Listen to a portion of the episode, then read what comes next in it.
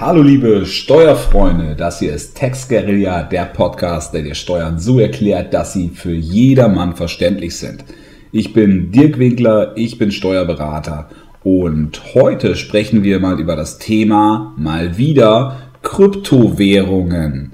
Also, ihr habt seit längerer Zeit nichts von mir gehört und äh, was ist in der Zwischenzeit passiert? Ähm, der Markt ist in den letzten Wochen, Monaten richtig schön nach oben gezogen. Heute schaue ich mal auf den Tacho und sehe, dass die Kurse sich mal wieder ein bisschen korrigiert haben nach unten. Also ist da mächtig Bewegung drin, macht das Ganze natürlich sehr interessant. Und ich habe mir gedacht, heute schaue ich mir mal das Thema DeFi an, also Decentralized Finance.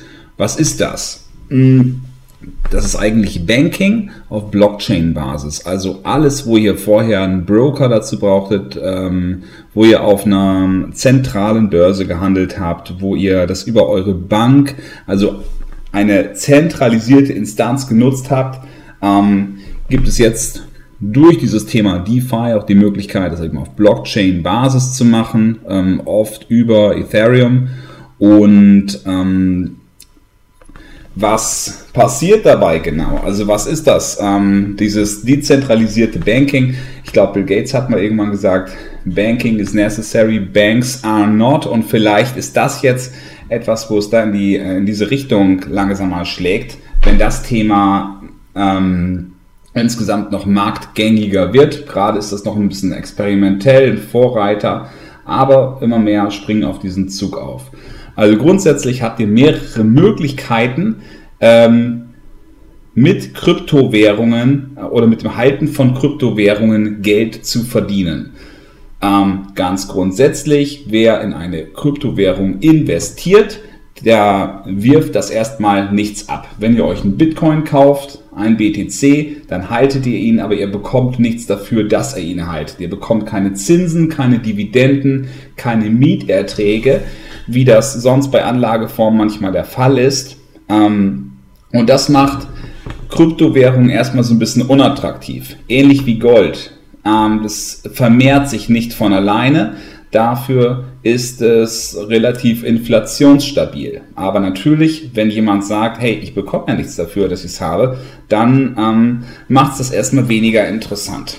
Jetzt gibt es halt ein paar Möglichkeiten, wie man mit dem Halten, also selbst wenn du Kryptowährungen nur hältst, erstmal, dass du damit dennoch eine Rendite erwirtschaften kannst. Zum Beispiel, ähm, wenn es ein Staking-Coin ist, dann hast du die Möglichkeit ähm, über diese Teilnahme am Staking-Verfahren, dass du halt zusätzliche Coins erhältst, weil einfach so dieser Mechanismus funktioniert. Ähm, es gibt kein Mining-Konzept dahinter, kein Proof of Work, sondern es gibt eben dieses Proof of Stake, sodass ähm, die Menge einfach mit der Zeit immer größer wird und derjenige, der einen Coin bereits hat, ähm, dafür nachher belohnt wird, indem er neue Coins bekommt. Und so spart man sich halt ein äh, Kraft- und energieaufwendiges Verfahren wie beim Proof-of-Work-Mechanismus.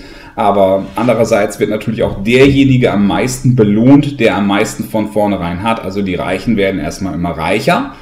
Ähm, hat es alles seine Vor- und Nachteile, darauf will ich jetzt gar nicht so sehr eingehen.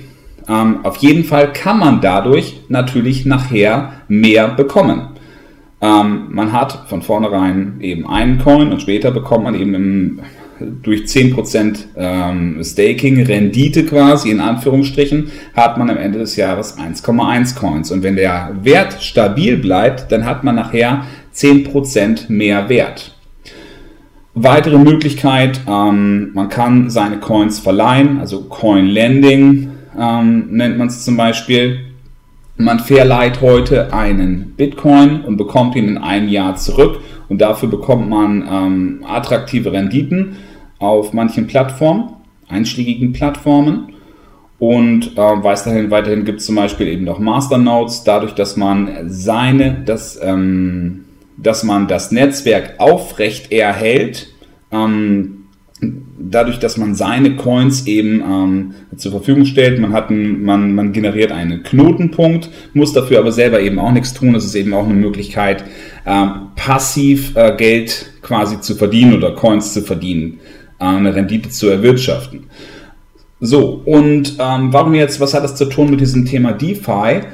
Oder möglicherweise wird es manchmal auch DeFi ausgesprochen, also eben D-E-F-I.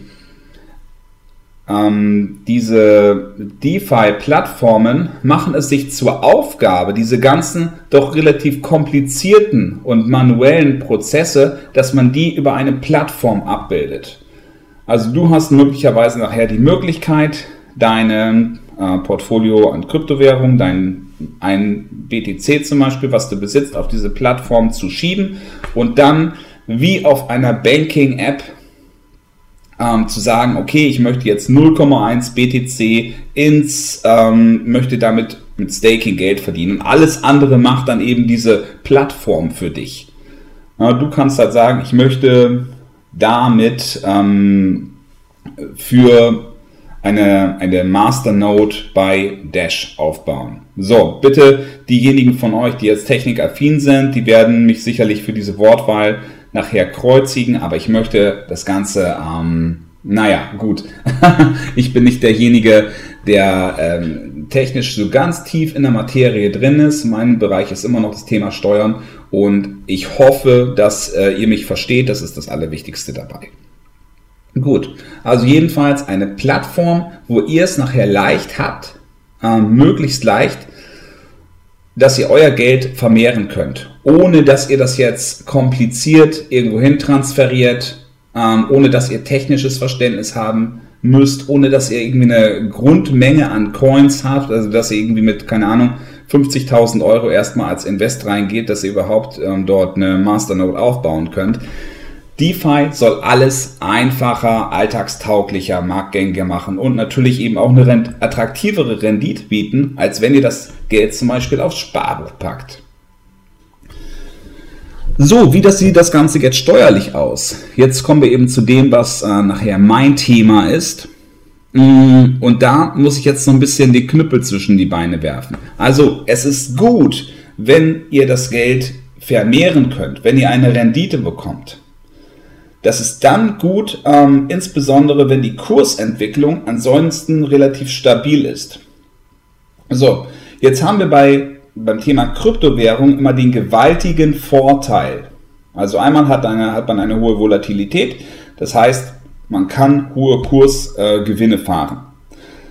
Wenn man jetzt nach über einem Jahr verkauft, dann ist dieser Gewinn grundsätzlich steuerfrei. Das heißt, du kaufst dir heute einen BTC zum Preis von, ich sag mal, 15.000 Euro, verkaufst ihn in einem Jahr zum Preis von 50.000 Euro, ähm, das wäre schön, dann hat man einen steuerfreien Gewinn von 35.000 Euro. Wartest du hingegen nur elf Monate, also weniger als ein Jahr, und hast dann eben diesen entsprechenden Gewinn, dann sind diese 35.000 Euro steuerpflichtig mit deinem persönlichen Steuersatz. Ähm, je nach deinem persönlichen Steuersatz kann es eben also sein, dass du halt von diesen äh, 35.000 nur die Hälfte behältst, weil das Finanzamt die andere Hälfte bekommt. Also von vornherein gucken auf die Haltedauer. So, was macht jetzt das Thema DeFi? Also eben, das kann sein, dass du eine Rendite von 10, 20, vielleicht 30 Prozent bekommst, je nach ähm, Anlageform. Aber Erstmal, diese Zinsen, die du erhältst, müssen grundsätzlich versteuert werden. So, Abgeltungssteuer da drauf 25%. Die kannst du dir schon mal wegdenken. Und darüber hinaus verlängert sich die Haltefrist, wenn du Einnahmen erzielst aus dem Halten. Und das haben wir hier von einem Jahr auf zehn Jahre. Wenn sich der, wenn sich der Wert des Bitcoins von 15.000 auf 50.000 Euro erhöht, dann kannst du nach einem Jahr nicht steuerfrei verkaufen. Wenn du jetzt selber sagst, ich will das gar nicht mehr verkaufen, ich sehe das als langfristige Anlage, etwas, was ich später mal meinen Kindern weitervererben werde, okay, dann äh, bist du safe, dann bist du mit diesen zehn Jahren gut aufgestellt. Aber ich kann mir vorstellen, dass die meisten von euch sagen, okay, wenn ich dann die Möglichkeit habe, aus diesen 15.000 mal 50.000 zu machen, dann würde ich gerne auch beruflich mal ein bisschen kürzer treten. Und wenn das dann Finanzamt dann eben mit der Keule voll zuschlägt, Dann hättest du vielleicht gesagt, gut, dann hätte ich vielleicht mal darauf verzichtet, diese Zinsen mitzunehmen, weil die Zinsen alleine reichen nicht dafür aus, später diese Steuerlast zu bezahlen. Ja, also das ist der große Nachteil, den ich halt sehe bei diesem Thema DeFi. Das Ganze ist sehr, sehr interessant, wie gesagt, aber es hat eben diesen hohen steuerlichen Nachteil. Wir können noch mal ein bisschen in die Tiefe gehen. Haben wir halt vorhin gesagt, es gibt einmal eben so diese klassischen Zinserträge, nämlich wie Coin Lending, wie Masternodes. Ähm, das ist etwas, was du machst, um halt später dafür Einnahmen zu bekommen. Staking Coins sind ein bisschen was anderes. Man hat quasi einen Inflationseffekt, also die Quantität wird einfach von ganz alleine mehr. Du kannst quasi nichts dagegen tun, dass du mehr Geld bekommst. Und streng genommen ist es beim Euro genauso. Da wird die Geldmenge auch aufgeblasen. Der Euro selbst wird weniger, äh, wird, wird weniger wert. Und im Idealfall bekommst du ein bisschen mehr davon. In den meisten Fällen wirst du wahrscheinlich genauso viel bekommen wie vorher. ähm, gut, das sei jetzt dahingestellt. Aber durch die Vermehrung der Geldmenge ähm, musst du nichts versteuern alleine. Und deswegen kann man jetzt bei dem Staking-Konzept auch auf den Trichter kommen, hey, das ist systemimmanent. Und dadurch, dass ich jetzt halt etwas ähm, mehr bekomme, muss ich es doch nicht versteuern. Im normalen, ähm, zentralen, im Eurosystem ist es so, Geld wird gedruckt und gelangt einfach in den, in den ähm, freien Umlauf. Das ist allerdings im Bereich des Staking nicht möglich, weil irgendjemand muss es ja bekommen. Man kann es ja nicht einfach auf irgendeine Börse geben. Man hat nämlich keine zentrale Instanz. Man kann es nicht einfach irgendwo ins Netz geben, weil es muss irgendjemandem gehören, zustehen. Das ist der große Unterschied und das Thema ist gesetzlich einfach noch nicht geklärt. Hier hat sich noch nie jemand äh, abschließend mit auseinandergesetzt. Das bedeutet, wenn du jetzt fleißig Coins stakest, das heißt nicht, dass die, auch hier bitte, ähm, die technikaffinen werden mich dafür kreuzigen, aber sei jetzt so. Ne? Wenn ihr also über das Staking ähm, Rewards bekommt, wenn ihr Coins bekommt, dann heißt das nicht, dass ihr dafür unbedingt Steuern bezahlen müsst. Ich würde an dieser Stelle das Ganze dem Finanzamt mitteilen, weil das Finanzamt ist möglicherweise der Auffassung, dass es Steuern kostet, aber ich würde dagegen Einspruch einlegen. Der Finanzbeamte, der wird das Konzept von Staking, von Mining, der wird das gar nicht kennen. Im Finanzamt ist möglicherweise eine Person, die sich schon mal so ein bisschen mehr mit Kryptowährungen auseinandergesetzt hat, aber momentan ist das Thema dort noch sehr, sehr weit entfernt, weil es einfach noch nicht wirklich marktgängig ist. Und deswegen mh, hm, mach's auf jeden Fall publik. Wenn du es verschleierst, dann kannst du nachher ein Problem mit Steuerhinterziehung bekommen. Aber wenn du sagst, ähm, du trägst es auch gar nicht als Einnahmen ein, sondern du schreibst es einfach dem Finanzamt, dass du das bekommen hast, aber davon ausgehst, dass es nicht der Steuer unterliegt. Dann kann das Finanzamt ja nach anderer Auffassung sein. Dann kann das Finanzamt sagen, okay, du musst es versteuern und dann kannst du ins Einspruch, Einspruchsverfahren gehen und so weiter. Aber du hast es zumindest dem Finanzamt mitgeteilt. Ne? Weil das Ganze einfach nicht ganz klar ist. Viele Themen im Bereich Kryptowährung sind einfach nicht ganz klar. Es gibt so viele verschiedene Konzepte, Gedankenspiele, mit denen einfach mal rumgespielt wird. Und das Finanzamt hat eigentlich die Aufgabe, sich mit jeder einzelnen Kryptowährung auseinanderzusetzen, zu gucken, unterliegt das jetzt der Steuer oder nicht. Aber tatsächlich darfst du es nicht verschleiern, du darfst es nicht verstecken, das ist das Allerwichtigste daran. Okay, das war das Thema DeFi. Ich hoffe, du hast ein bisschen was für dich mitgenommen und ähm, bist jetzt nicht ähm, auf dem Trichter, okay, dann mache ich das jetzt auf keinen Fall. Weil grundsätzlich ist es eine super Sache.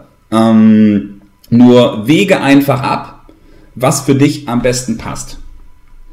Man kann nie sagen, Handlungsempfehlung, die für alle gilt. Gerade in diesem Bereich. Es ist immer vom, ähm, von der persönlichen Planung auch abhängig. Ne? Schau für dich einmal auf die Steuern, guck aber auch eben, wie ist deine Vermögenssituation, Wo willst du hin? Wo willst du als Mensch hin? Wie viel Geld brauchst du zur Verfügung? Wie viel Geld kommt bei dir rein? Und das alles muss insgesamt zusammenspielen. Ich wünsche dir viel Erfolg in deinem Business und in deinem Leben sowieso. Alles Gute.